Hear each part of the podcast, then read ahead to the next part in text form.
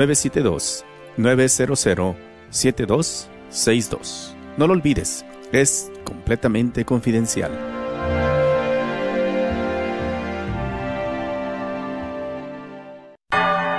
Gracias por escuchar KJON 850 AM en la red Radio Guadalupe, radio para su alma, la voz fiel al Evangelio y al Magisterio de la Iglesia.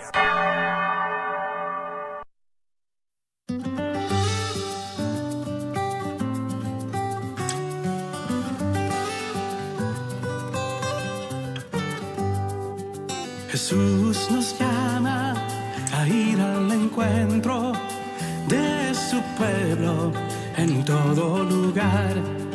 Jesús nos llama a ser misioneros, llevando paz y caridad. Hoy es el tiempo de ir al encuentro, dando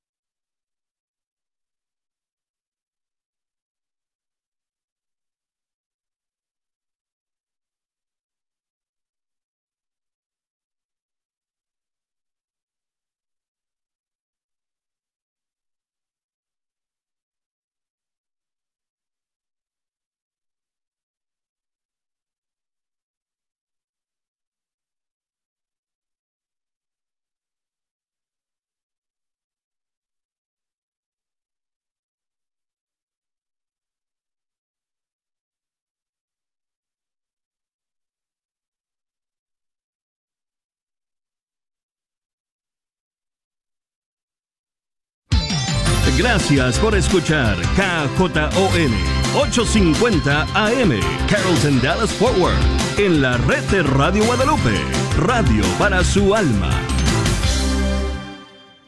Eso que creemos, esos sacramentos que hemos recibido, y es la tercera parte, la vida moral, la vida cristiana, la vida en Cristo, cómo hay que vivir lo que creemos, ¿verdad? Y la última parte, que es la oración, esta se divide en dos partes. La oración eh, en la vida cristiana, que es la que ya terminamos ahorita, eh, todo lo que hemos dicho pertenece la oración, cómo lo vive la fe, el cristianismo, nuestra fe cristiana católica, y viene ahora una segunda parte de la oración y es la oración del Padre Nuestro, para que así también aprendamos nosotros a a ver cómo, cómo nos enseña la, la, Madre Iglesia. Entonces vamos a entrar en esta oración. Estamos todavía en el bloque de oración, pero en una segunda parte, cómo, eh, qué es, qué significa la oración del Padre Nuestro. Que en cierta forma, la oración del Padre Nuestro, ¿verdad? Ahí nos dice, eh, pues eh, en este primer numerito, cómo la oración del Padre Nuestro va a sintetizar los evangelios, cómo la oración del Padre Nuestro se encuentra la, eh, resumido toda la Biblia.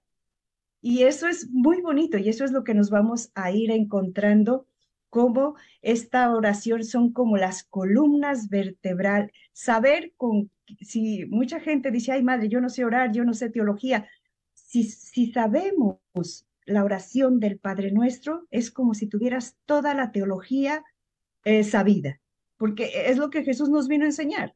Saber la oración del Padre Nuestro, eh, Jesús la resume como decir, esto es lo que cada ser humano, no solo el católico, cada ser humano para ser feliz tiene que aprender a vivir. Sí, Edith.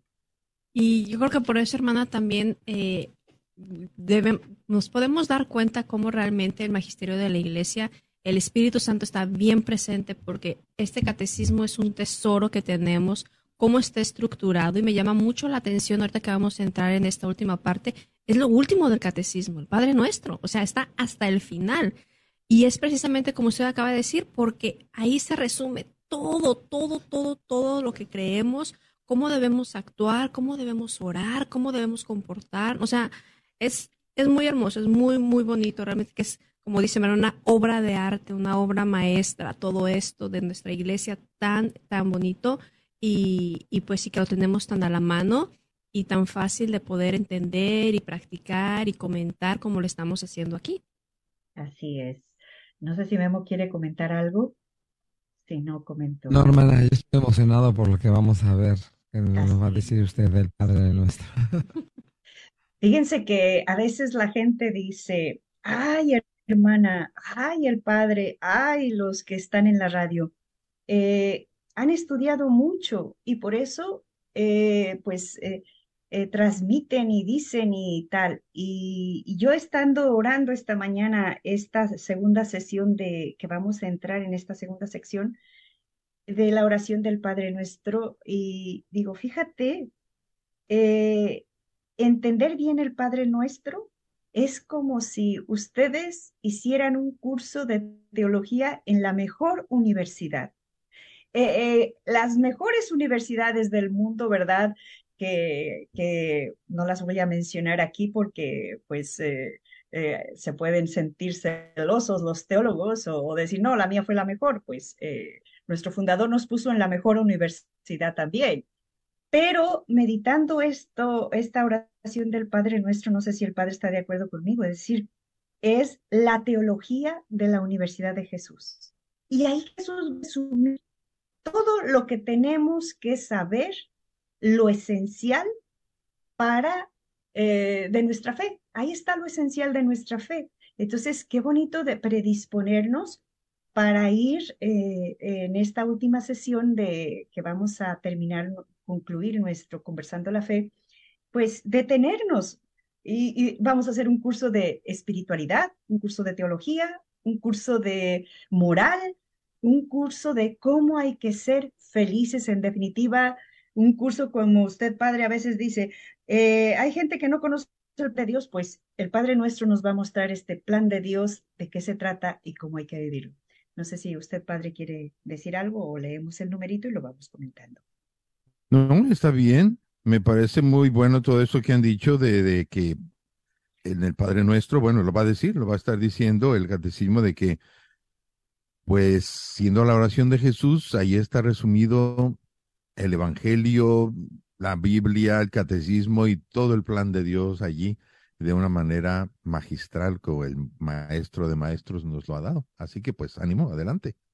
Muy bien. Pues si les parece, leemos el numerito y en definitiva, pues eh, va, a resumir de, vamos a ir comentando la oración del Padre Nuestro, pero para que nuestra audiencia también se sitúe, entonces, eh, no sé quién gusta leerlo, el 2759. Comenzamos la segunda sección, la oración del Señor, el Padre Nuestro, el número 2759 en el Catecismo de la Iglesia Católica. Dice, estando él, Jesús, en cierto lugar, cuando terminó, le dijo uno de sus discípulos, Maestro, enséñanos a orar como enseñó Juan a sus discípulos. Lucas capítulo 11, versículo 1. En respuesta a esta petición, el Señor confía a sus discípulos y a su iglesia la oración cristiana fundamental. San Lucas da de ella un texto breve con cinco peticiones. San Mateo nos transmite una versión más desarrollada con siete peticiones.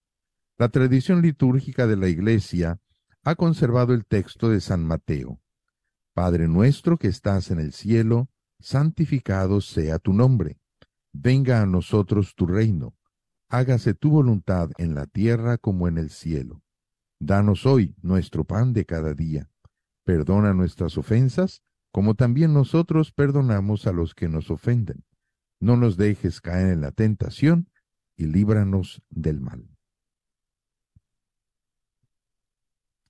Pues Dios eh, es algo tan resumido que parece muy sencillo, pero Siento que es como aquello de la, lo de la, aquel chorrito de agua que salía del templo, que parece que como que no tiene nada, pero le vas bebiendo, le vas bebiendo, te vas metiendo y al rapito acaba como un mar inmenso cuya profundidad pues necesitas un submarino para poder eh, poder descubrir toda esta profundidad que tiene este Padre nuestro y que está incluido dentro de la liturgia de la misa. No sé si esto se vaya a decir más adelante, si no, pues ya lo, eh, No, creo que sí, que sí, que está más adelante en el 2760.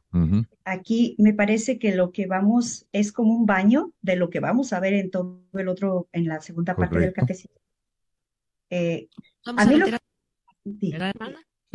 Sí, sí. A mí lo que me llamó la atención aquí, padre, ya ve que el Evangelio de, hay dos versiones, el Evangelio de San Lucas, que es más cortito, pero eh, y está el Evangelio de San Juan, que San Leo, que eh, tiene la oración del Padre Nuestro un poquito más largo.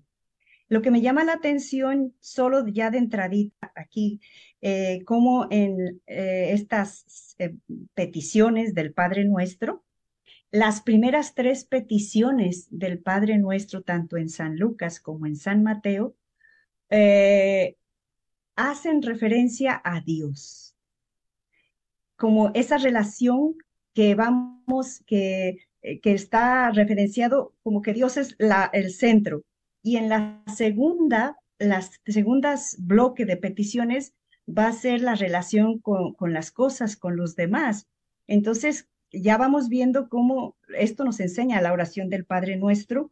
Eh, y me llamó también la atención cuando dice en Lucas 11, estando Jesús en un cierto lugar. Eh, ¿cómo, es, ¿Cómo Jesús, su forma de orar, eh, sin palabras? Digo porque ¿dónde nace la oración del Padre Nuestro? Estando Jesús sin palabras, orando en silencio, eh, su misma forma de orar ya está como vía wifi, vía eh, eh, como lanzó las, las señales, le piden sus discípulos, enséñanos esa forma de relacionarte, esa forma de estar en tu interior, enséñanos esa forma de lo que haces, porque queremos aprender qué, les, qué verían los discípulos en la forma de orar de Jesús que Jesús les va a enseñar la oración del Padre Nuestro. Antes de entrar en la oración del Padre Nuestro, me llamó mucho estas palabras, estando Jesús, estando, porque no dice estuvo una vez, no. En, lo, han de haber visto a Jesús tanto sus discípulos que se iba en la mañana, que se iba en la noche, que se alejaba Jesús, se distanciaba de las circunstancias, de los acontecimientos, y se iba un ratito como a estar, estar. Y ese, ese estar llegó un momento que los discípulos se sintieron atraídos. Oye, ¿qué hace? ¿Qué hace? Y ahí es donde me gusta, me venía esa palabra que dice San Pablo, eh, que dice que eh, ojalá que la fe viene por el oído, pero aquí la fe viene por el ver. Estando Jesús y viéndolo, eh, por su, su rostro, sus actitudes, y de aquí yo me trasladaba, mi fe, mi vida orante, atrae, despierta sus interrogantes como Jesús los despertó. Este es como el primer puntito antes de meternos en ya cuando oren, porque luego va a decir, sí, les voy a enseñar, claro, Jesús no se dice, ah, no, esta es mi oración personal y pues yo como soy el Hijo de Dios, ustedes saben que ustedes oren de manera de segunda clase porque ¿no? Sino que nos va a meter, ¿verdad? Pero me llamó la atención, no sé si alguien quiere comentar algo ahí. Sí, hermana, eh, fíjese que sí, también cuando yo una vez leyendo este pasaje también me hacía la misma pregunta que usted, ¿cómo lo verían? ¿Hacer oración? O sea, yo me imagino que, que, Jesús salía de, de, ese momento de oración con un semblante, con una cara de, de amor, de paz, de tranquilidad que contagiaba. Entonces, pues, ¿cómo no van a decir, pues, yo quiero eso? Y, y qué importante que nosotros como padres de familia también nos tomemos ese ejemplo. Nuestros hijos nos ven, nuestros hijos quieren hacer lo que nosotros hacemos. Somos como su ejemplo a seguir, sobre todo cuando están más chiquititos. Las niñas se quieren vestir con la mamá, como la mamá, y se ponen los zapatos de la mamá. Y entonces, ¿qué ejemplo les estamos dando nosotros en nuestra vida de oración? porque es muy diferente. Yo pienso, por ejemplo, en casa sí rezamos en la mañana, rezamos antes de dormir, cuando se puede, pues rezamos todo el rosario, sino, pero una oración más personal, más íntima con Dios, yo puedo poner el ejemplo. Se van todos a dormir, yo por lo general oro más en la noche que tengo más tiempo, y, y mis hijas pasan al baño, se levantan por agua y me ven. Y una vez me preguntó una mamá, ¿por qué te desvelas tanto? Le digo, no, no estoy desvelando, estoy haciendo oración. Ah. Y una vez que no podía dormir, una me dijo, mamá, ¿puedo sentarme aquí contigo? ¿Acostarme aquí contigo? Le digo, ah, sí, ya hicimos a un lado al papá, que ya estaba roncando ya se puso junto conmigo. Y mamá, ¿qué estás haciendo? Le digo, estoy leyendo las lecturas de mañana, ¿quieres que te las lea? Ay, sí. Ya leímos las lecturas de mañana. Y seguido, cuando la niña que no puede dormir o que no tiene sueño, mamá, ¿me puedo venir contigo a leer las lecturas de mañana? Ah, claro que sí. Entonces yo digo, bueno, que yo me dormía tan a gusto y ya no podía dormir, digo, pues a ver, a ver si me, si me sale igual y también me duermo a gusto, ¿verdad? Entonces buscar la manera de, de nuestra vida diaria poder, uh, si nosotros ya nos dimos a la tarea, espero que todos los que nos están escuchando, ya tenemos muchos programas el padre, la hermana, entre todos conversando cómo le podemos hacer, las tareitas que nos deja el padre, practicar, practicar, para que podamos llegar a ese momento de que nuestra oración sea tan bonita que contagie a los demás. Y yo creo que definitivamente los jóvenes a veces son complicados, sí, rebeldes también, y no nos dejan como que a veces como padres nos cansamos de estarles diciendo, mira, tienes que rezar, tienes que orar, tienes que ir a misa, tienes que aprender. Pero como acaban de comentar, yo creo definitivamente el que lo vean a uno con la constancia y que no quita uno el, dedo del renglón, yo creo que futuramente ellos se les va quedando, eh, se les va poniendo la semillita, ¿verdad? Una semillita que no nos cansemos de dejar de ponérselas aunque no veamos que florezca lo que quisiéramos que a lo mejor podría florecer ahorita, pero seguramente esa semillita tarde o temprano va a crecer y va a dar lo que tiene que dar. Definitivamente yo creo que nuestro trabajo es no cansarnos, no desistir de, de hacerlo, buscar, como dijo Edith, diferentes maneras, diferentes sistemas, dependiendo de cada persona, de cada joven, de cada niño. Pero en, la edad adolescente yo creo que es cuando más complicado es, porque como les repito, existe una rebeldía como jóvenes y yo creo que nos podemos acordar de nosotros mismos cuando fuimos más o menos a esas edades. Eh, fuimos rebeldes, tal vez en cierto punto, a lo mejor unos más que otros, unos menos, pero ah, pues ahora donde estamos nos toca vivir la rebeldía de nuestros jóvenes, que se pueden ser nuestros hijos, nuestros alumnos, nuestros vecinos, y yo creo que tenemos que ser un poco tolerantes, flexibles y definitivamente darles el mejor ejemplo para que ellos futuramente oren, no como nosotros, sino mejor. Me gustó mucho, Edith, que hayas dado ese ejemplo tan bonito de que la forma de orar de los papás tiene que ser apetitosa para los hijos, porque eso fue justamente lo que vieron eh, los apóstoles con Jesús. Mira, mira con cuánto amor Mira qué relación tan cercana. Yo les he dicho a los papás, ustedes tienen que ser testigos ante toda su familia de un Dios que los hace felices. Porque si son testigos de un Dios que los mantiene enojones, si son testigos de un Dios que los mantiene este, eh, insatisfechos, enojados, eh, no, va, no, va, a ser un Dios que llame la atención. O sea, pues su forma de orar, o sea, yo estoy contento con este Dios, me relaciono gustoso con este Dios. Y eso fue precisamente lo que vieron los apóstoles con Jesús. Enséñanos a orar como, como Juan enseñó a sus discípulos, tú enséñanos a orar. Y fue cuando pues se abre la puerta para que Él nos deje este, este tesoro inagotable, este cofre tan hermoso. Pero qué bonito es esta oración que los líderes debemos de tener eh, yo, yo me he fijado en una cosa, la forma de celebrar misa a un sacerdote es eso. O sea, yo eh, cuando veo celebrar a un, a un sacerdote, a un obispo, o sea, su forma, su forma de celebrar me dice mucho, me habla mucho de cómo él se relaciona con Dios. Pídele tú a una persona, pídele tú a un sacerdote que bendiga los alimentos. Dice, y hay veces que no le hablan a Dios. Vamos a darle gracias a Dios y le pedimos que nos bendiga para que eso está. Lo hablan como en tercera persona.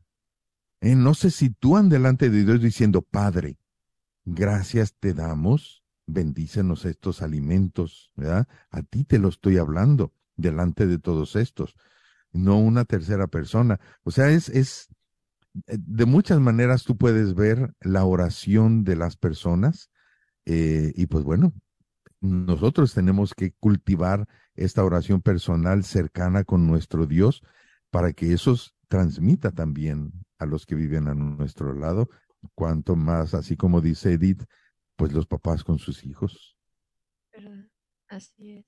Uh, creo que ya se nos está yendo el tiempo y solamente estamos en la introducción de, de lo que significa, eh, antes de entrar al Padre Nuestro, lo que San Lucas nos coloca aquí y qué importante lo que estamos diciendo. Ahorita lo que usted dijo, padre, en la forma como un ministro te da, sea hombre, sea mujer, sea...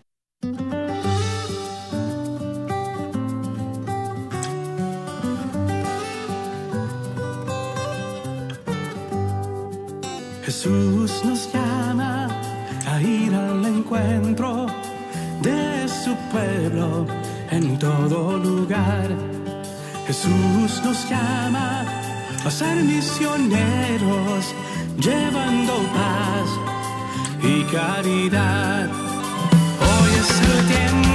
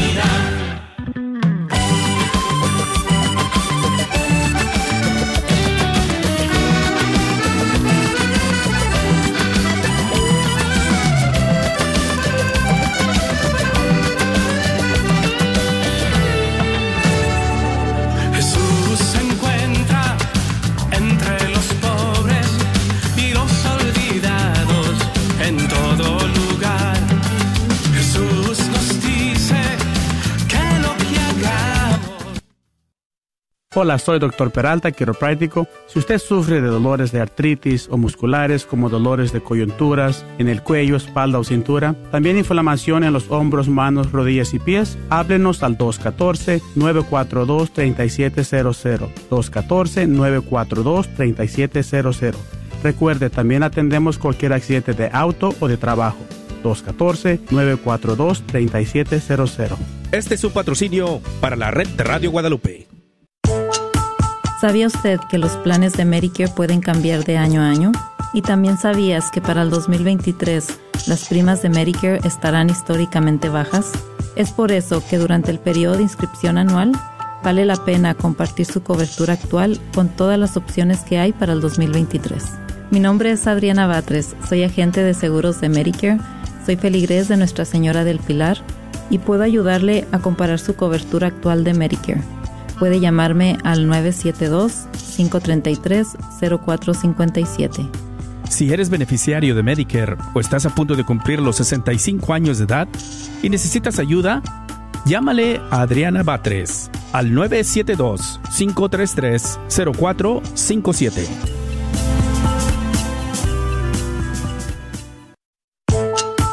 ¿Sabía usted que los planes de Medicare pueden cambiar de año a año? Y también sabías que para el 2023 las primas de Medicare estarán históricamente bajas. Es por eso que durante el periodo de inscripción anual vale la pena compartir su cobertura actual con todas las opciones que hay para el 2023. Mi nombre es Adriana Batres, soy agente de seguros de Medicare, soy feligrés de Nuestra Señora del Pilar y puedo ayudarle a comparar su cobertura actual de Medicare. Puede llamarme al 972-533-0457. Si eres beneficiario de Medicare o estás a punto de cumplir los 65 años de edad y necesitas ayuda, llámale a Adriana Batres al 972-533-0457.